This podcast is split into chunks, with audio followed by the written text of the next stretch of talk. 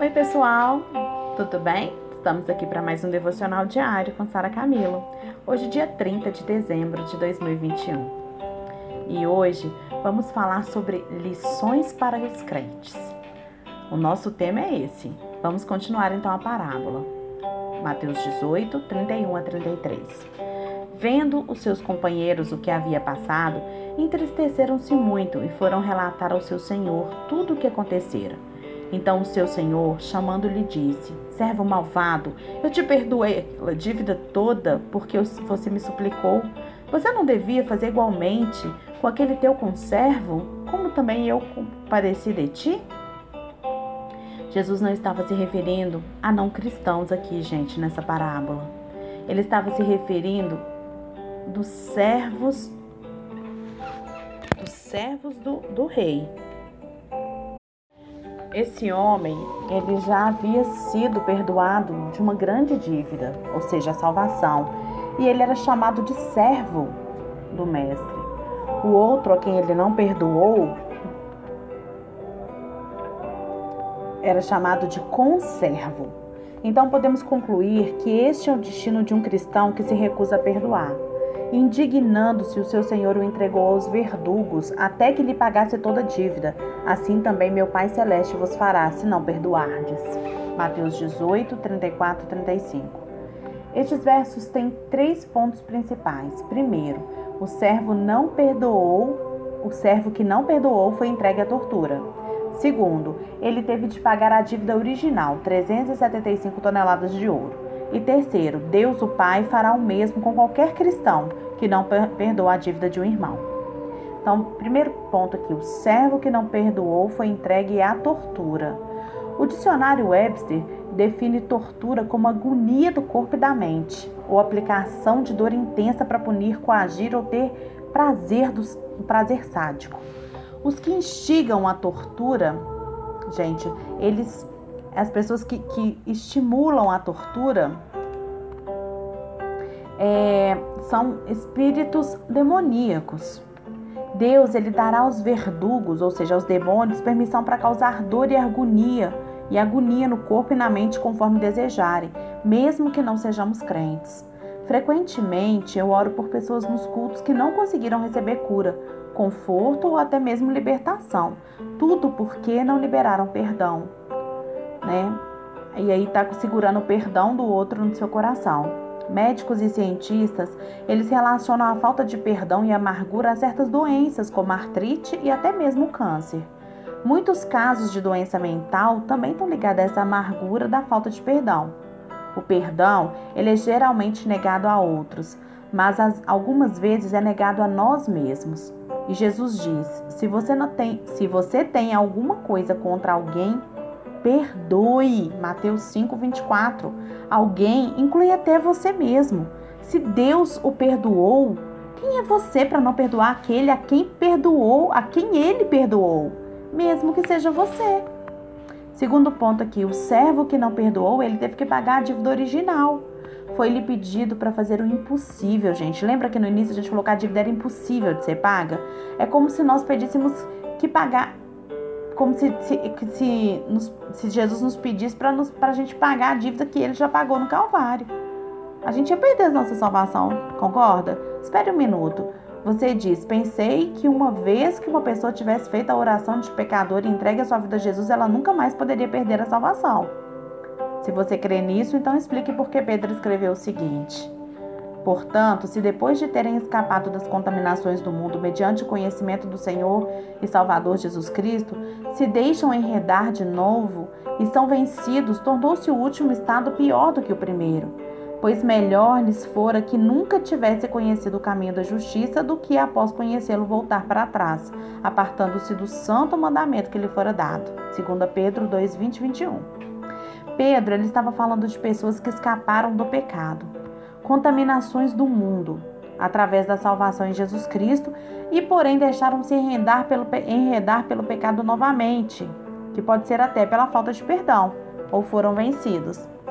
Ser vencido significa que não voltaram ao Senhor e se arrependeram do seu pecado voluntário. Pedro afirmou que dar as costas à justiça era pior do que nunca tê-la conhecido. Em outras palavras, Deus está dizendo que é melhor nunca ter sido salvo do que receber a dádiva da vida eterna e dar-lhes as costas permanentemente. Judas também descreveu pessoas na igreja que estavam duplamente mortas, Judas 12 e 13. Estar duplamente morto significa que estava morto uma vez sem Cristo. Foi ressuscitado quando o recebeu e morreu novamente, desviando-se dos seus caminhos permanentemente. Muitos vão a Jesus se justificando e dizendo: Senhor, Senhor, porventura nós temos, não temos nós profetizado em teu nome, expelimos demônios e em teu nome não fizemos muitos milagres? Então lhes direi explicitamente: Nunca vos conheci.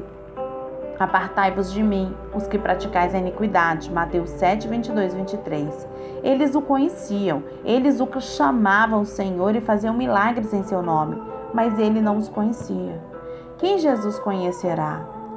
Quem Jesus conhecerá? Te pergunto. O apóstolo Paulo escreveu em 1 Coríntios 8,3: Mas se alguém ama a Deus, esse é conhecido por ele. Deus conhece aqueles que o amam. Guarda isso no seu coração. Deus conhece aqueles que o amam. Você pode dizer: Eu amo a Deus, eu só não amo aquele irmão que me magoou. Então você está enganado e não ama a Deus, pois está escrito: se alguém disser ama a Deus e odiar o seu irmão, é mentiroso. Pois aquele que não ama seu irmão, a quem vê, não pode amar a Deus a quem não vê. 1 João 4,20. O engano, gente, é algo terrível, porque os enganados acreditam de todo o coração que estão certos. Eles acreditam que são de uma forma, mas é de outra. Aquele que se recusa a obedecer a palavra engana o seu próprio coração. Não é interessante que muitos acharão que vão entrar no céu e serão recusados, e que Jesus disse que muitos se escandalizarão nos últimos dias. Mateus 24, 24. Será que esses dois grupos incluem as mesmas pessoas? Alguns cristãos são tão atormentados pela falta de perdão que esperam que a morte lhes traga alívio. Mas isso não é verdade. Devemos lidar com a falta de perdão agora ou a gente vai ser chamado para pagar essa dívida que é impagável.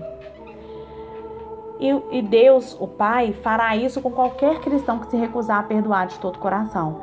Não importa o quanto você foi magoado ou ofendido. Jesus foi muito específico, tendo cuidado de fazer-nos entender essa parábola. Em quase todas as parábolas, Jesus não ofereceu a interpretação, a menos que seus discípulos tivessem pedido. E neste caso, porém, ele não queria dúvida nenhuma sobre a severidade do julgamento das pessoas que recusam a perdoar. Em muitos outros casos, Jesus também deixou claro que se não perdoássemos, não seríamos perdoados. Lembre-se de que ele não é como nós, como nós. Jesus, ele não fala para ameaçar só não. O que ele fala, ele fala sério. E isso nem sempre é encontrado na igreja. Ao contrário, muitas desculpas são dadas para guardarmos a falta de perdão. A falta de perdão é considerada um pecado menos importante como o homossexualismo, o adultério, o roubo, a bebedice e assim por diante. Mas aqueles que o praticam não herdarão o reino de Deus, assim como aqueles que praticam outros pecados. Alguns podem achar que esta mensagem é bastante difícil. Pode estar achando, nossa, hoje o John Bevere, nesse devocional aqui junto com a Sara Camilo, nossa, ele fez isso aqui ser um confronto para minha vida. Mas veja, querido, minha querida, como uma mensagem de misericórdia e alerta, e não julgamento. Não é a Sara que está falando. A Sara está lendo o capítulo do livro. E se hoje, no dia 30 de janeiro, você está recebendo essa palavra, é hora de você parar e deixar o Espírito Santo te mostrar, convencer você a experimentar o arrependimento e o perdão genuíno. Ou se recusar o perdão e ouvir o Mestre dizer: vá embora quando você não puder mais se arrepender. O que, que você prefere? Tá em tempo. Não comece 2021 com seu coração desse jeito. Perdoa. Eu sei que é difícil, eu sei que dói, eu sei que você sofreu, mas lembra do que Jesus sofreu na cruz por você, para que os seus pecados fossem perdoados. Quando você entende o que Jesus fez por você, meu amado, minha amada, nada disso passa a ter valor. Por isso, clame ao Espírito Santo nesse momento que traga entendimento e revelação do que Jesus fez por você. Tenha um excelente dia.